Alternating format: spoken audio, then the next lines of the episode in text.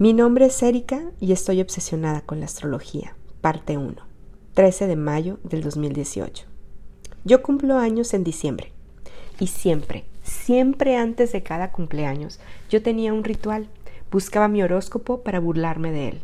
Nunca fui fan de las predicciones astrales. Los personajes que promovían ese producto me parecían una mala, muy mala construcción escénica de algo que se usaba para engañar a la gente. El año pasado sucedieron dos cosas paralelas.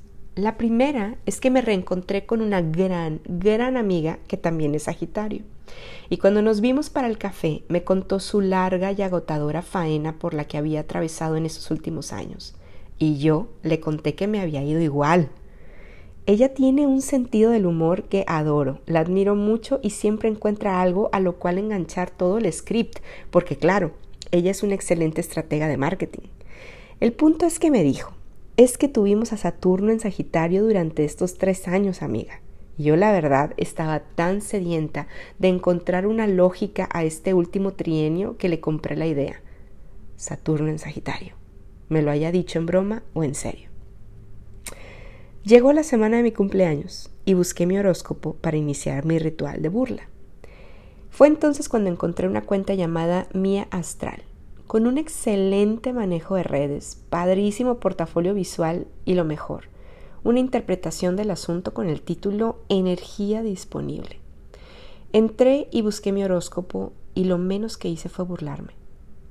Comencé a llenar cuadernos de mi puño y letra como no lo hacía desde la secundaria, apuntando y apuntando todo lo referente a lo que esta mujer ofrecía y me decía.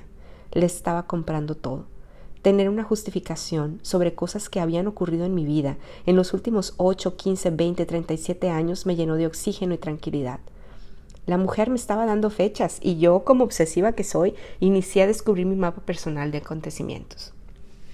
Lo que más me enganchó de Mía es que es una persona que integra cabala, coaching, medicina alternativa, psicología, emprendimiento y maneja un efectivo plan de marketing con un target perfectamente bien definido entre paréntesis, mujeres con corazones rotos o mujeres que están en busca del amor o bueno, mujeres que estamos en busca de la certeza. Así también esta mujer con un uso de redes sociales al punto, aguda.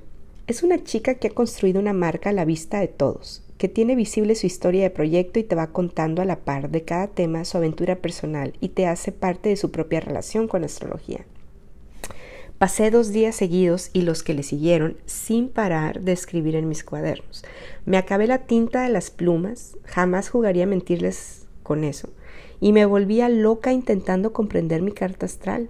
Cada vez que comprendía un elemento nuevo me sentaba y respiraba y me decía a mí misma, claro, claro, esto es. Y entonces, pensando yo que estaba encontrando todas las respuestas que necesitaba, me suscribí a la página de mi astral por 30 dólares mensuales.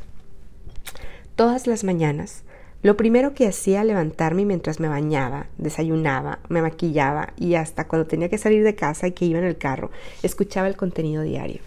Era como llevar una agenda novela que me llenaba de curiosidad e interés.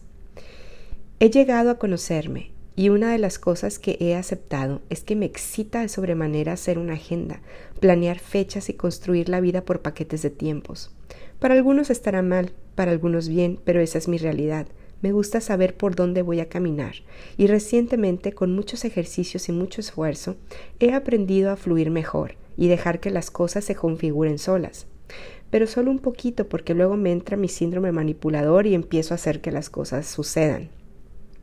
Ya tengo mis mecanismos para soltar, no se preocupen, tengo esa debilidad medio controlada. Cuando Mía habla y dice, les voy a decir la energía disponible y ustedes sabrán si lo toman o no, tú decides si con el clima astrológico que hay decides dar el paso o esperar. Hagan de cuenta que me estaban dando en el mero talón de Aquiles. Yo contestaba como loca al audio, sí, dime, dime, dime, yo elijo, yo elijo, pero dime las opciones. Me ponía como si me hubieran dicho que había encontrado el GPS de la vida misma. Y entonces pasó lo que creo ha sido lo más maravilloso que me ha pasado en relación a esta experiencia. Cuando terminé de decodificar lo que decían los astros para mi signo solar, combinado con mi ascendente, mi luna, mis nodos, estos marcaban exactamente, pero cuando les digo exactamente es con fechas y toda la cosa, sobre lo que yo iba a hacer en la primera mitad del año y lo que iba a pasar en la segunda y lo que yo elegí abandonar. Yo, por mi propio pie, renuncié a ello. Me impresioné muchísimo. Me senté en mi cama e intenté llorar, pero no pude.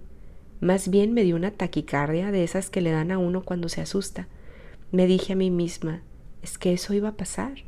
Esa energía, esos acontecimientos estaban disponibles para mí.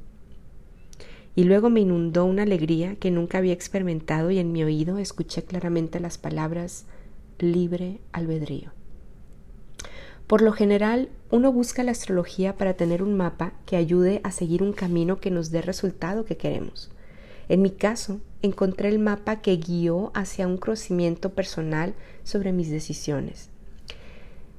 Sí, todo eso que me mostraron las estrellas estuvo y está aún ahí para ser elegido por mí, pero en este camino, en esta vida, en esta familia, en esta aventura, en esta mente y corazón mío, arden un sinfín de fuegos que me llevan a valorar diferentes brújulas. Ahora, gracias a la astrología, todas las mañanas, todas las tardes, todas las noches, me pregunto qué es lo que sigue, cuál es el camino correcto, cierro mis ojos y escucho mi voz interior esa que proviene de lo que mi piel recibe, de mis alimentos, de mi descanso, de lo que amo, de mis responsabilidades, de mis ambiciones, mis aspiraciones, mi paz, de mi conexión mente, cuerpo, alma, y le pregunto, dime por dónde y cómo.